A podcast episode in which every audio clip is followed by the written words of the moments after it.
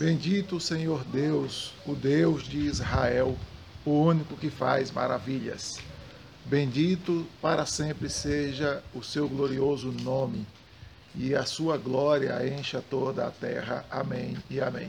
Salmos de número 72, versos 18 e 19, é o salmo da nossa leitura bíblica anual de hoje. Esse salmo composto agora pelo rei Salomão, aquele que sucede o seu pai Davi, a gente encontra então uma oração inicial, apesar da gente não encontrar exatamente um momento histórico em que ele faz isso, não é? Mas é que parece ser uma oração em que ele assume e percebe a responsabilidade e a grandiosidade de que é ser o rei de Israel, uma nação do próprio Deus, um povo do próprio Deus, ao qual ele então recebe essa incumbência de governá-lo. E a sua oração é bem idêntica de seu pai, não é? É bem, bem clara com relação à sua dependência de Deus. Então a gente pode dividir ele aqui da seguinte maneira: Salomão inicia dizendo assim: concede, ó Deus, ao rei, né? pedindo então a Deus que permita que o rei.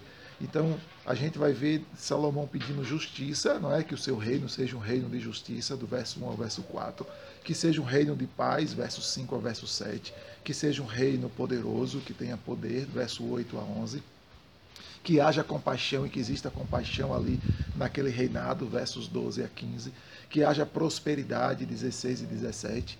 E aí os textos que eu citei, não é, o 18 e 19, ele então faz referência ao louvor e bem dizer a Deus, expressando que ele é o único que faz maravilhas e que a sua glória deve encher toda a terra. Esse era o desejo de Salomão, e muito provavelmente aqui a gente vai perceber de que ele estava falando, estava replicando aquilo que o seu pai desejava, aquilo que o seu pai queria. Não é? Foram reinados um tanto quanto distintos, porque o reinado de Salomão não houve guerras. Não é como houve ainda com o reinado de Davi. Mas perceba de que o conteúdo parece ser o mesmo, a dependência é a mesma, a necessidade da intervenção de Deus é a mesma.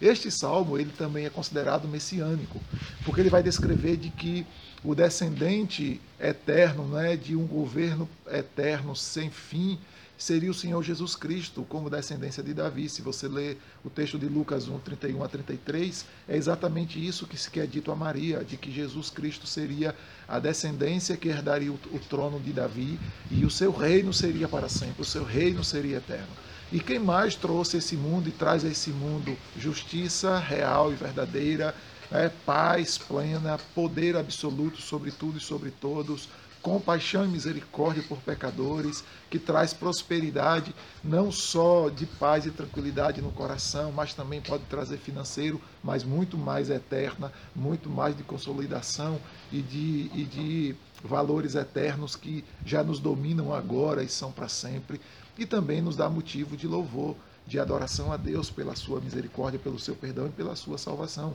Absolutamente ninguém é maior do que Cristo.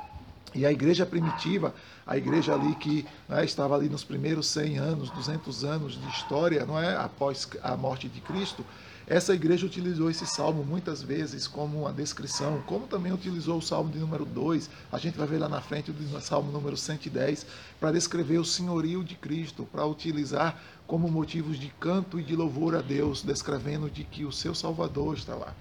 A gente vai ver alguns pontos aqui, por exemplo, o verso 8 vai falar sobre governo de mar a mar.